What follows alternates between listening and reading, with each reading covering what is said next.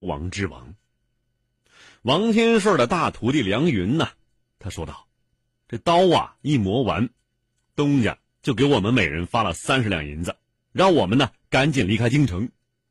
如果三个月之后他派人去找，就回来；如果没人找，就说明他死了。大家是自谋生路。这大家都走了，我行动慢了，被堵在城里头，这才扮成要饭的，是东躲西藏啊。”陈天清惊讶的说：“啊，三十两。”这笔买卖一共也就能挣一千两啊！你们王记三十几个人，他把挣的钱全给你们了。梁云惊讶的说：“呀，陈公子，你不知道啊，我们东家一分钱也没有收啊！他让涂将军把那些银钱呢全做军饷了，每人三十两银子，全部是他的家产呐！他连房子都卖了，只有师傅祖传的磨刀石让我带在身上。”如果他死了，就让我把磨刀石交给您呐。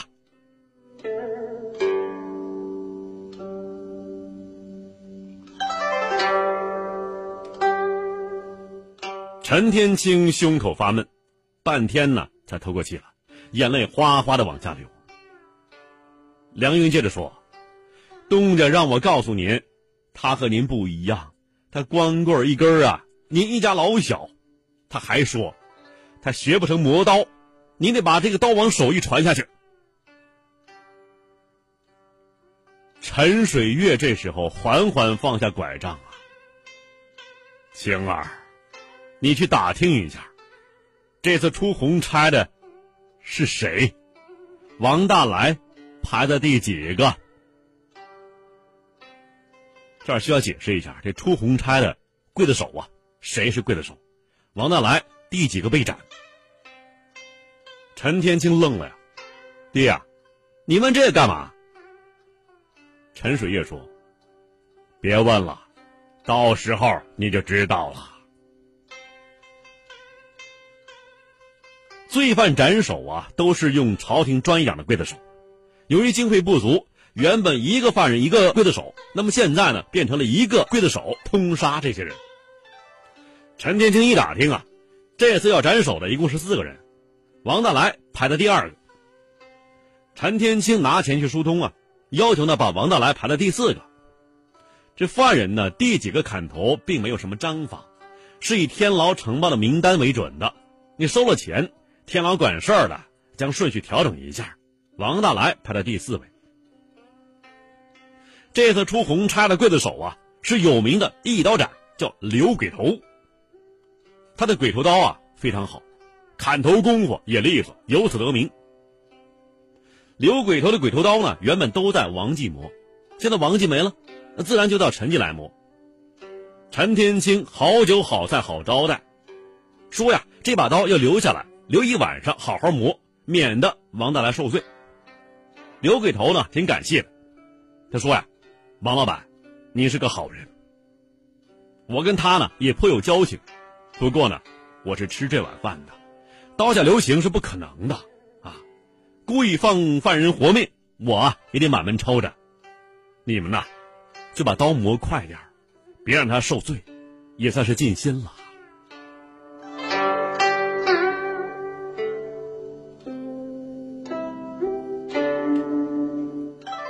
当天晚上，鬼头刀留在了陈记。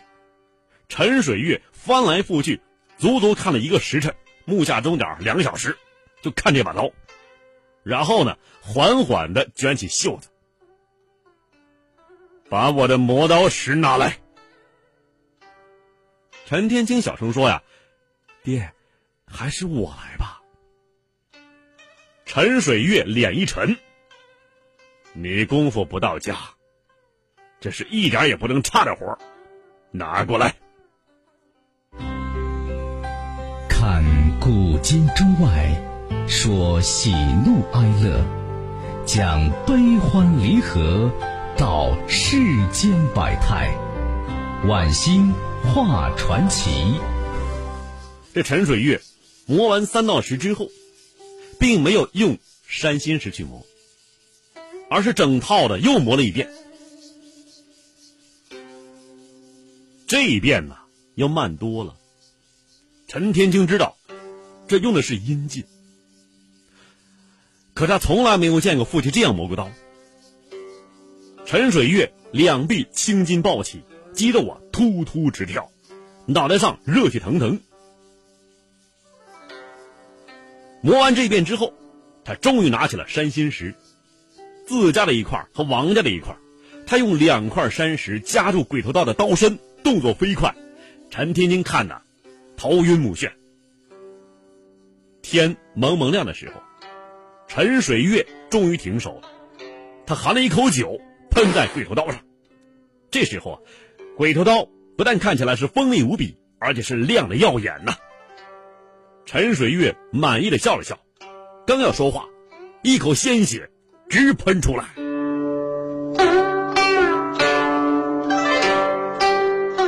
陈天青赶紧把他扶到卧室，让人煎药，然后呢，陈天青让伙计去请刘鬼头。让他呢拿刀。刘鬼头一进后堂，陈天青啊倒地就拜呀。这刘鬼头赶紧扶起来啊，陈老板，你这是干什么？我说过了，我没法救王大来啊。陈天青说呀：“刘大哥，实不相瞒，为了救王大来，我和父亲费尽心机，最后这一环要您帮忙啊。您放心，绝不会让您为难的。这刀啊。”是我父亲磨的，看上去锋利无比，但是刀口只能砍三个人，砍到第四个人的时候，刀刃必卷，刀身也会弯。王大来可能受伤，但是绝不致死。毁了您的宝刀啊，我父子也是不得已的，只有白银千两奉上，请您千万答应啊！刘鬼头愣了半晌啊。这大清啊，确实有一刀之罪的律条，这一刀砍不死就不能砍第二刀了。可这刀怎么看上去也不像能断的刀啊！我可说好了，我到时候可不敢不用劲儿，否则肯定人家看出来。陈天青说呀：“请您放心，您平时怎么砍，就怎么砍。”刘鬼头说：“既然这样，你根本不用求我呀。”你别让我知道不就行了吗？不行啊，这刀是家父精心磨制的。他告诉我，万一您不知情，回家拿什么东西一试，那就完了。那么这样呢，王大来还是难逃一死。刘鬼头看看银子，看看陈天青，这一咬牙呀，好，既然你这么说了，我就干了。可有一条啊。我不信这刀真的会卷刃儿，砍死了，不关我事儿。陈天青把银票塞给他，这是当然了。刘鬼头想了想，既然令尊如此神乎其技，何不干脆直接把刀磨坏了，把王大来排第一位呢？陈天青说呀：“其实我也这么想过，可是不行啊。家父说。”刀直接磨坏就看出来了，到时第一个人没有砍死，监斩官肯定让你换把刀重砍呐。实话说，四个人刚好，如果是三个人，这刀就不能够像现在这样看起来这么锋利了。这事儿说的真是太神了，不神能叫传奇吗？那结果会怎样呢？您听啊。看古今中外，说喜怒哀乐，讲悲欢离合，道世间百态，晚星画传奇。行刑的日子到了，老百姓们从四面八方涌向刑场，等着看斩首啊。陈天青整理好衣装，正准备出门，这刘鬼头啊，匆匆忙忙的闯了进来，嘴里喊道。陈老板，陈老板，不好了，不好了！陈天青一惊啊，出什么事儿了？刘鬼头气喘吁吁的说啊啊，刚才我听管天牢的人说啊，有个家伙害怕砍头，昨天半夜咬舌自尽了，今天斩首的只剩下三个人了。陈天青是两腿一软，跌倒进栗子里头。刘鬼头说呀，我一会儿。就得上刑场了，冒险赶来问问您，看有什么办法补救没有。陈天清道：“这得问问家父啊，看是不是能用刀先砍点什么，折损一下刀锋啊。”陈天清对刘鬼头说：“呀，这得问问家父，看一看呢，能不能先用刀砍点什么东西，折损一下刀锋。”没有正好的东西。这谁说话呀？陈天清回头一看呢，病卧在床的陈水月拄着拐杖站在门口，他赶紧过去扶啊，父亲，呃，是不是可以用这刀砍猪肉，或者砍这个猪骨头？陈水月摇摇头，猪肉和骨头与人的脖子相差太大了，如果慢慢研究，也许能找出合适的对比尺寸，可现在没时间了。刘鬼头说呀：“二位，你们已经是仁至义尽了，这是天意呀，我得马上回去啊，否则要出事儿了。”陈水月缓缓的说：“刘贤侄慢走。”虽然时间不够，办法还是有的。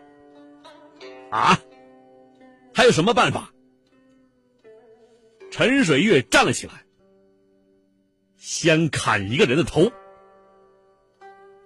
这话一落音儿啊，一时间屋内鸦雀无声。刘鬼头颤抖着说：“呃，先生，您您您您开玩笑吧？”陈天清把心一横。我爹说的对呀，只有这个法子。刘大哥，您动手吧，我从心里感谢您。陈水月摇摇头：“不，你不能死，你是刀王，你还年轻，有老婆孩子。刘贤侄，动手吧，砍我！”陈天清大喊：“呐，不行啊，爹，不行啊！”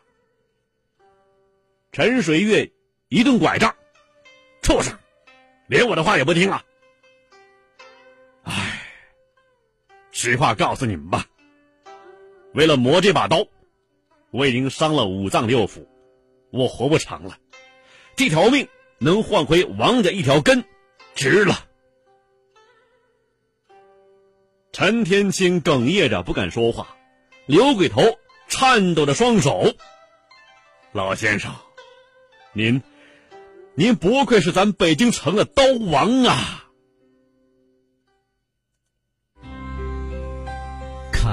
古今中外，说喜怒哀乐，讲悲欢离合，道世间百态，晚星画传奇。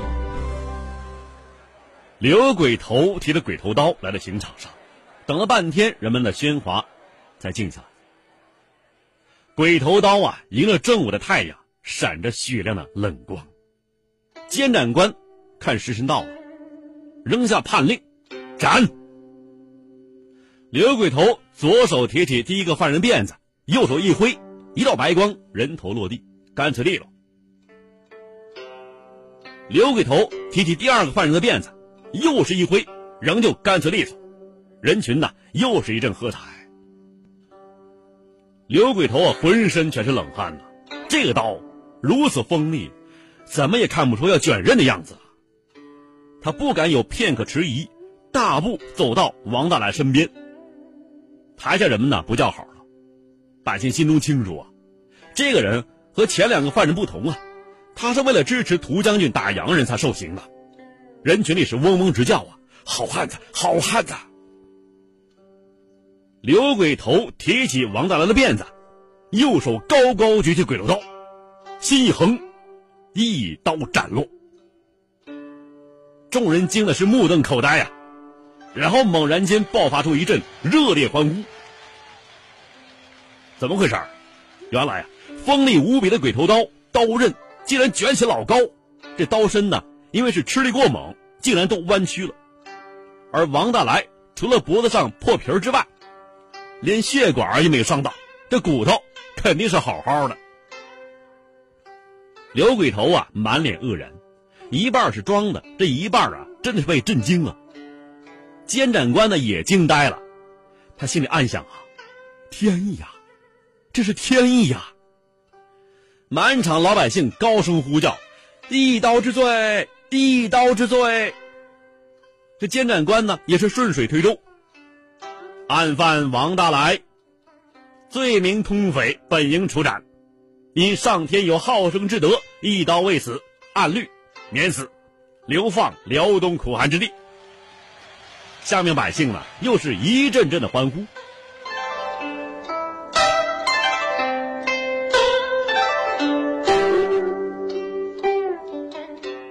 多年之后的民国，一家陈王记磨刀铺开张了。凡是来拜师的学徒，都要同时跪拜两个老人画像。人们好奇呀，为什么老板明明姓王，这铺子却叫陈王记？王老板呢？总是郑重的说：“陈王两家都出过一代刀王，但是陈家的才是刀王之王。”人间其实没有传奇，传奇只不过是与众不同的真事儿加上后人的附会罢了。传奇故事虽然有真有假，但各种滋味却真值得咱品味品味。晚星画传奇，只说有趣儿的事儿。我们在佩服刀王出神入化的神迹之外啊，还会看到什么呢？心。没错就是心。是对异业的专心，对技能的用心，更是对人性的善心，对世人的悲悯之心。换句话说呢，也许更贴切，那就是一颗佛家的。慈悲心，陈水月慷慨赴死，像极了佛经里释迦摩尼舍身饲鹰的故事啊。不过话题呢，还得回到咱们的刀上。从前呢，我听过一句话，颇有深意。什么话呀？锋利是一种奢侈品，是会上瘾的。什么意思？哎，您听我说啊。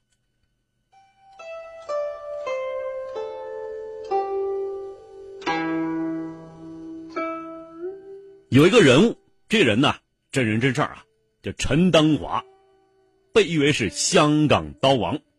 他曾经说过啊，现在的人呢，根本就不知道什么叫锋利，但是只要找我磨过刀剪，才知道什么叫真锋利。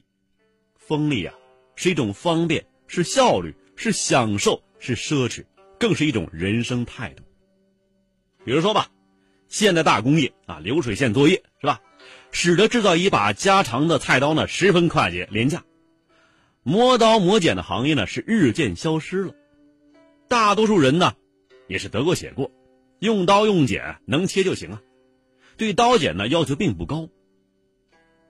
而陈丹华磨刀啊，最低两百块钱磨一把刀，你想一把刀才多少钱啊？他磨一把刀两百，一般呢是三四百块钱，也有过千元磨一把刀的。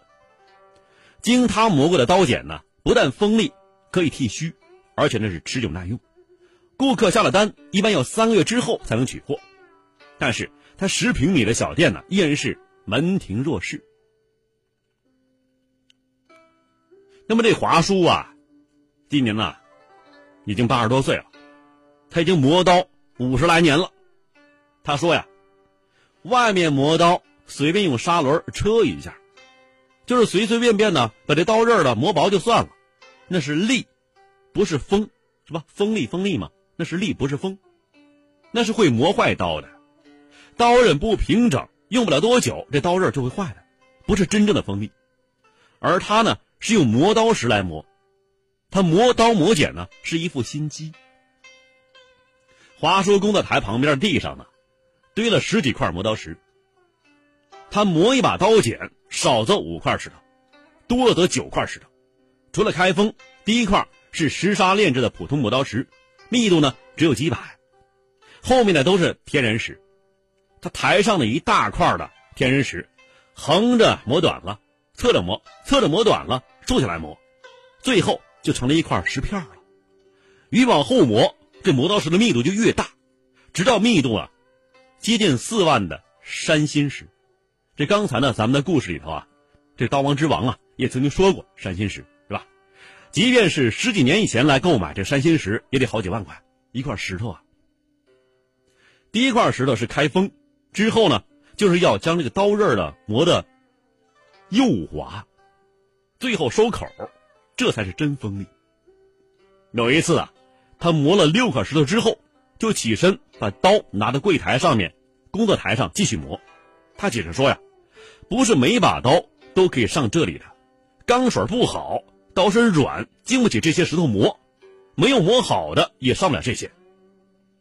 这一般人磨刀的时候呢，呃，会把那磨刀石呢泼上一些很多水，是吧？但是华叔啊，只会用毛笔轻轻的蘸一点儿在上面。那么到后面密度高的磨刀石上，这华叔呢，只在上面呢点一滴高温油，防止刀身发烫。而且你要知道，这刀啊，这刀身分公和母，你知道吗？这磨刀还有这么多学问。没错，贴肉的一方面叫公。向外的一方面，叫母，磨法不一样啊。公这边啊，封口向外推；母那边封口向里拉。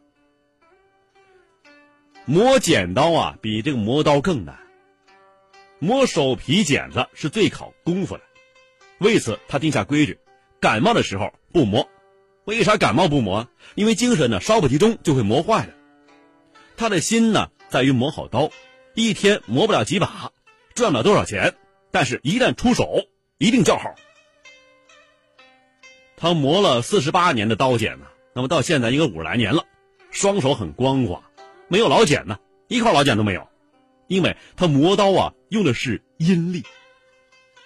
当他磨着刀的时候啊，他背上全是汗呢，因为他是全身用力，尤其是磨剪刀，那叫棉花手。经他磨的这个裁缝剪呢，不打滑，四层布。一剪没问题，磨得越锋利，就磨得越没有声音。这华叔磨刀啊，他不用眼睛看，用什么呢？用耳朵听。每换一块磨刀石，越磨声音越小，越磨声音越小。等到没有声音的时候，哎，刀磨好了。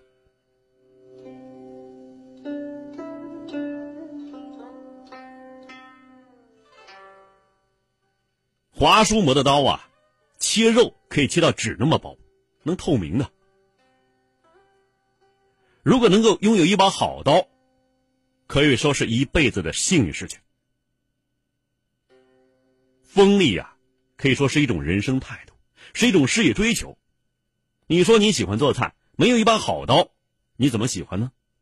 华叔磨出的刀啊，无比锋利，这也是一种人生的事业追求，是一种人生的享受。这句话，就是他说的，哪句话呀？锋利是一种奢侈品，它是会上瘾的。